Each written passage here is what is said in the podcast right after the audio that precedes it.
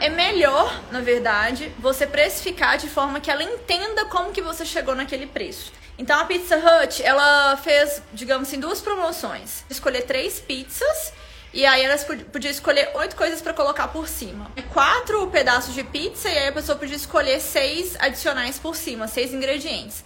Daí ela conseguia chegar no valor de 24 dólares também.